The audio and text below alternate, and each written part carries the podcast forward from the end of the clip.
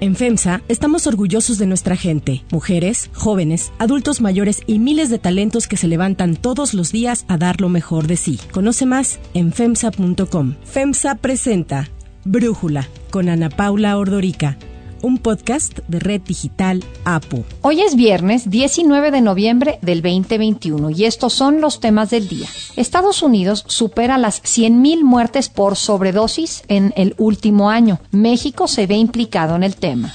Comparecen los integrantes de la terna que el presidente envió al Senado para ocupar la vacante que dejará el ministro Fernando Franco en la Suprema Corte. La Cámara de Representantes en Estados Unidos vota por censurar al congresista republicano Paul Gosar por un video animado en el que aparece asesinando a la congresista demócrata Alexandria Ocasio Cortés y amenazando con espadas al presidente Biden.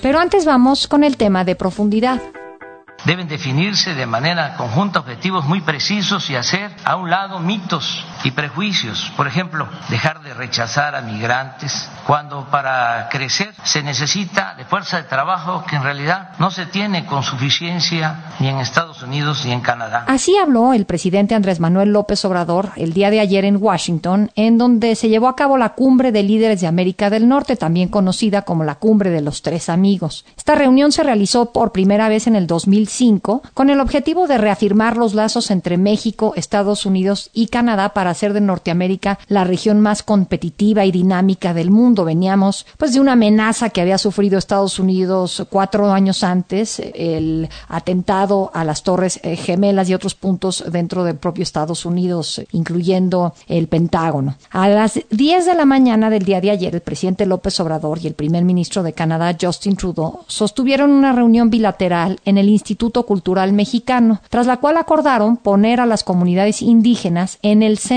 de las políticas públicas, combatir la desigualdad a través de medidas de redistribución justa de la riqueza y promover la competitividad de la región. El presidente López Obrador afirmó que Canadá y México tienen una muy buena relación. Tenemos muchas cosas en común y lo más importante, una muy buena relación de cooperación y de amistad. Mientras que el primer ministro canadiense Justin Trudeau reconoció el liderazgo de López Obrador.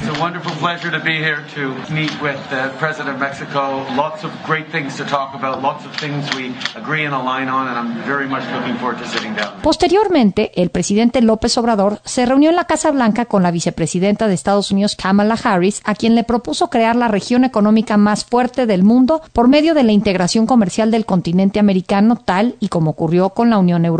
Creo que la integración económica de América del Norte respecto a las soberanías es una opción para hacer la región más fuerte. Más tarde, el presidente estadounidense Joe Biden recibió en el Salón Oval de la Casa Blanca al presidente López Obrador, en donde señaló que la relación entre México y Estados Unidos, más que de buenos vecinos, debe de ser de igualdad y de respeto mutuo.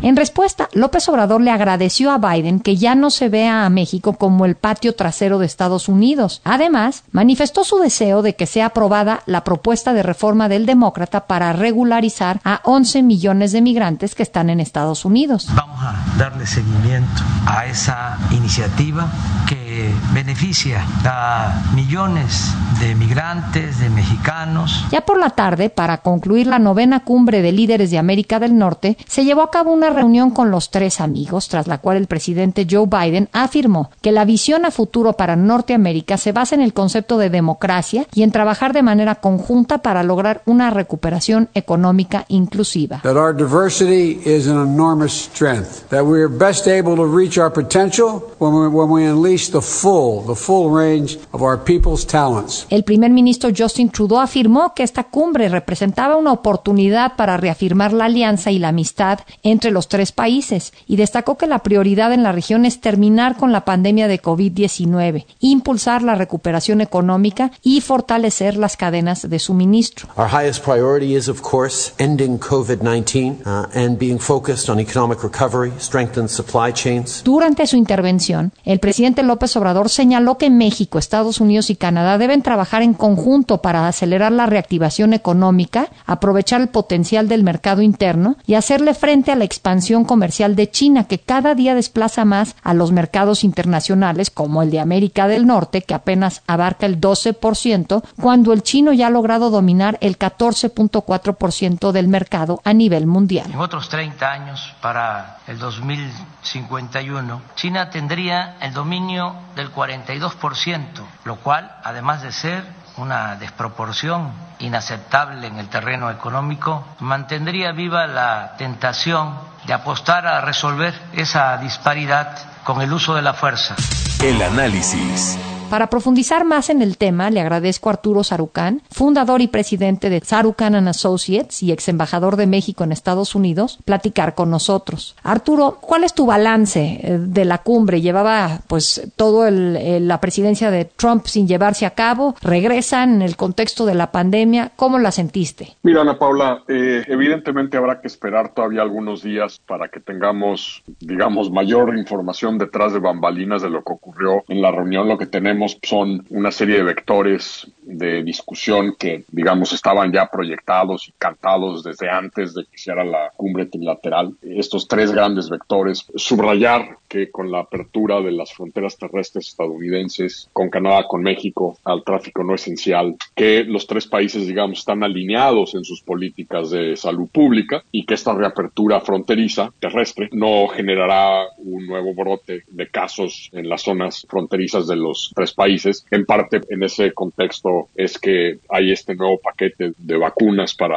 apoyar los esfuerzos, eh, sobre todo en las zonas limítrofes de ambos países. El segundo tema es un tema que nos estalló a los tres países en la primavera del año pasado cuando la pandemia eh, dislocó la economía global, la ruptura de estas cadenas de suministro esenciales y el gran error cometido en la Ciudad de México, en Washington DC y en Ottawa en ese momento, cuando todo el mundo empezó digamos, a designar sectores estratégicos y esenciales, pues no pensar que había que armonizar y empatar esos sectores esenciales o estratégicos en los tres países para no profundizar aún más la disrupción en las cadenas productivas, que ahora sigue siendo un problema relevante pues por la, estos cuellos de botella que se han generado, sobre todo en la infraestructura portuaria estadounidense, que están teniendo un impacto desde la disponibilidad de automóviles hasta la disponibilidad de productos básicos en los supermercados estadounidenses. Entonces, digamos, era el segundo gran tema que creo que sobre todo Estados Unidos quería poner sobre la mesa. Y el tercero, evidentemente, el, problema de la migración, que no es, a pesar de que muchos cuando dices migración, Ana Paula, tienden a, digamos, focalizarse mentalmente en la frontera entre México y Estados Unidos, es decir, es un problema continental, como nunca en la historia del continente americano. Tenemos los millones de personas, migrantes, refugiados, personas internamente desplazados, en movimiento en todo el continente, es decir, no solo este, en el río Bravo, es en el tapón de Darién en Panamá, eh, por ahí llegaron los haitianos que habían llegado hace algunos años a,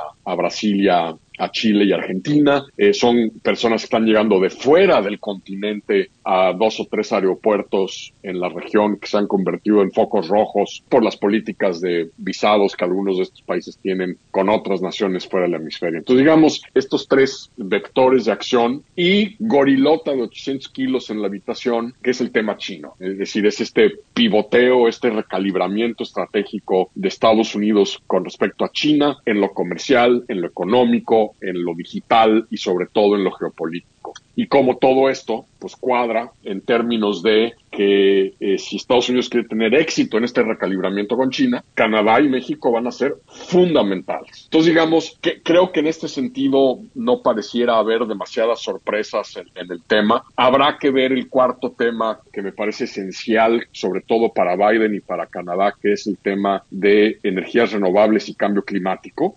A ver cómo salió esta conversación y esta discusión cuando tengamos un poco más de detalles. Porque además eh, traigo este tema a colación junto con el tema por ejemplo, de Cuba, Nicaragua, menos Venezuela en este momento, pero digamos, los temas habituales de erosión democrática y, erosión de derechos humanos o violación de derechos humanos en el continente. Porque tú recordarás esto muy bien, Ana Paula, durante muchos años, desde la creación de la cumbre norteamericana, Canadá siempre fue como rejego, fue el país rejego. No le gustaba trilateralizar la agenda con Estados Unidos porque tenía la convicción de que la trilateralización del día diálogo con Washington le restaba a Canadá en su agenda bilateral con Estados Unidos. A diferencia de Canadá, México era un país que buscaba trilateralizar muchos temas, primero porque pues, entre más, pues, más presión le generamos a Estados Unidos. Lo estamos viendo, por ejemplo, ahorita con el tema precisamente de reglas de origen para el sector automotriz, al amparo del TEMEC y el tema de los, de los eh, vehículos eléctricos, donde Canadá y, y, México, digamos, estamos presionando a Estados Unidos en ese sentido, pero también ayudaba un poco a, a difuminar, a disipar presiones de Estados Unidos sobre México. La gran paradoja de esta cumbre, y creo que esta es la razón verdadera por la cual Biden, además de, digamos, rescatar el andamiaje institucional bilateral y trilateral norteamericano que Trump destruyó durante sus cuatro años en, en la Casa Blanca, creo que la razón de fondo, Ana Paula, es que el que ahora quería trilateralizar una serie de temas y sobre todo vis a vis México es Estados Unidos. Es decir, quiere la presencia, el arropamiento, el acompañamiento de Canadá en temas como energías renovables, cambio climático, la preocupación por lo que ha pasado en las elecciones en Nicaragua, para que México no sienta una presión directa de Estados Unidos en estos temas y no se ponga en jaque, evidentemente, la voluntad del gobierno mexicano de apoyar a Estados Unidos en materia de controles migratorios, que sigue siendo el tema principal de la administración Biden en la agenda con México coincido contigo, no vi que se hablara mucho de lo energético, pero como bien dices, seguramente poco a poco nos iremos enterando de qué ocurrió en los comunicados conjuntos y en las pláticas públicas que tuvieron el día de ayer, no trascendió nada de esto. Y en ese sentido me quisiera enfocar contigo en el lenguaje corporal, sobre todo en el encuentro de Biden con el presidente López Obrador. Yo me recuerdo cuando Trump se entrevistaba con otros jefes de Estado, era claro con quién tenía una buena relación y con quién eran tensas los encuentros. Pienso mucho en Angela Merkel reuniéndose con el presidente Donald Trump. ¿Cómo viste tú el encuentro López Obrador-Biden? Yo sentí, a diferencia de ver a López Obrador con Trump en julio del año pasado, yo sentía a López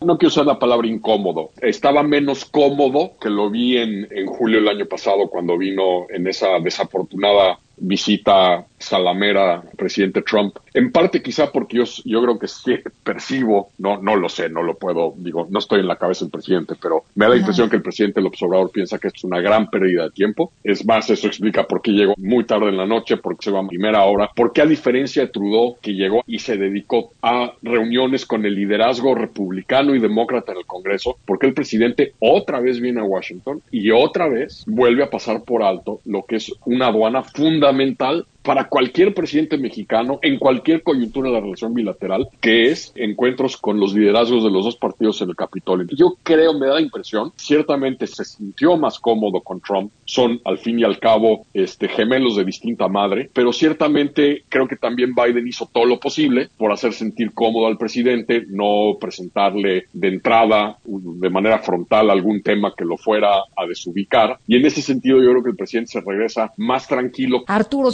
Muchísimas gracias por darnos tu análisis y platicar con nosotros. Si te gusta escuchar Brújula, te invitamos a que te suscribas en tu aplicación favorita o que descargues la aplicación Apo Digital. Es totalmente gratis y si te suscribes será más fácil para ti escucharnos. Además, nos puedes dejar un comentario o calificar el podcast para que sigamos creciendo y mejorando para ti. Hay otras noticias para tomar en cuenta. 1. Sobredosis. These are predatory criminal organizations that will do anything they can to make money. They have no regard for American lives. Estados Unidos registró un récord de más de 100.000 muertes por sobredosis durante la pandemia. Esta es una crisis sin precedentes vinculada principalmente al fentanilo. Y aunque las muertes por sobredosis están principalmente asociadas al fentanilo, también aumentaron las que se han dado por consumo de metanfetamina y cocaína. Autoridades estadounidenses señalan que los cárteles mexicanos tienen un papel lamentable en esta ecuación ya que importan químicos de China para satisfacer la demanda de fentanilo. Las redes del narcotráfico las venden como medicamentos homologados a través de Internet. Así lo explica Ann Milgram, la jefa de la agencia estadounidense antidrogas, la DEA. You are talking about many people who think that they're actually buying oxycodone or they're buying Percocet or they're buying a painkiller. They think they're buying a prescription drug bought in an illegal market, and they're not. They're buying fentanyl or methamphetamine, and the fentanyl pills can kill people. 2. Terna. Los integrantes de la terna que el presidente Andrés Manuel López Obrador envió al Senado para ocupar la vacante que dejará el ministro Fernando Franco en la Suprema Corte comparecen el día de hoy viernes ante la Comisión de Justicia del Senado. El primero en comparecer será Bernardo Batis, la segunda en ser recibida por los legisladores será Eva Verónica de Gives y la ronda de comparecencias finalizará con Loreta Ortiz. Tanto Verónica de Gives como Loreta Ortiz ya han sido propuestas por el presidente en otras ocasiones para llegar a la Suprema Corte, aunque ninguna ha obtenido el respaldo de los senadores. Las comparecencias servirán para que los senadores en comisiones determinen si los perfiles cuentan con los requisitos de elegibilidad y si lo hacen, entonces ya se puede poner a consideración del Pleno. La designación se hará por el voto de las dos terceras partes del Senado en un plazo no mayor a 30 días. Juan Jesús Garza Onofre, investigador del Instituto de Investigaciones Jurídicas de la UNAM, explica para Brújula la importancia de la valoración de los perfiles. Esta es la cuarta terna que manda el presidente Andrés Manuel López Obrador para ocupar una vacante en la Suprema Corte de Justicia de la Nación. Es una terna muy peculiar porque son tres personas que trabajan en el Consejo de la Judicatura Federal. ¿Y qué es esto? Es el órgano que se encarga de administrar a todos los jueces y las juezas del país. Entonces, que de este órgano conformado por siete, tres de sus integrantes vayan a ocupar un puesto en la Suprema Corte, te habla de dos cosas. La primera, de un movimiento eh, carambola, por así decirlo. Eh, independientemente de quien quede, Bernardo Batis, Verónica de Gives o Loreta Ortiz, se va a tener que nombrar a otro consejero o consejera de la Judicatura, porque estos órganos no pueden eh, quedar a cefas. Entonces, digamos que Morena y el presidente López Obrador van a poder nominar otra persona rompiendo la lógica del escalafón y la lógica en que sea escalonada la elección de estas personas. Y otra de las consignas es que se pedía desde la sociedad civil y la academia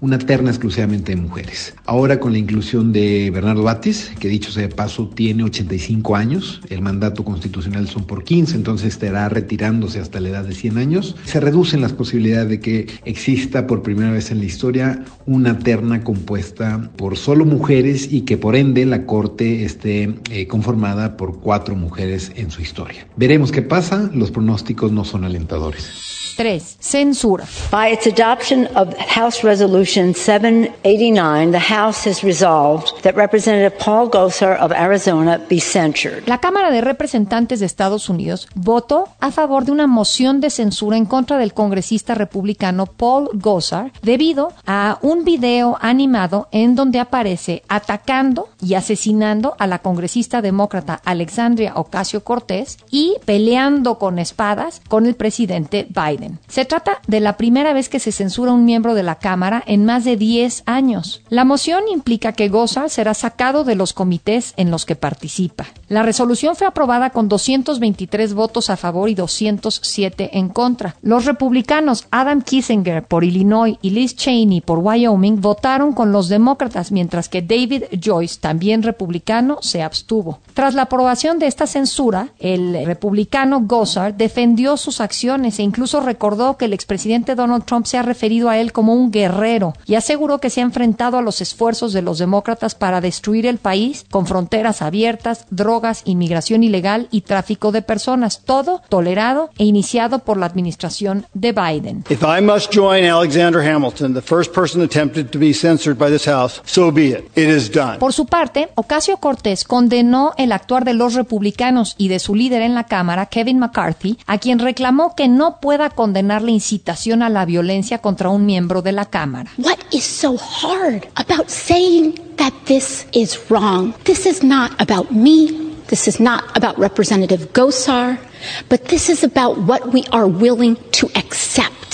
Yo soy Ana Paula Ordorica Brújula, lo produce Batseba Feitelson. En la redacción, Ariadna Villalobos. En la coordinación y redacción, Christopher Chimal. Y en la edición, Omar Lozano. Los esperamos el lunes con la información más importante del día. Que pasen un muy buen fin de semana. Oxo, Farmacias ISA, Cruz Verde, Oxo Gas, Coca-Cola FEMSA, Invera, Torrey y PTM son algunas de las muchas empresas que crean más de 245 mil empleos tan solo en México y generan valor como parte de FEMSA. FEMSA presentó Brújula con Ana Paula Ordorica, un podcast de Red Digital APO.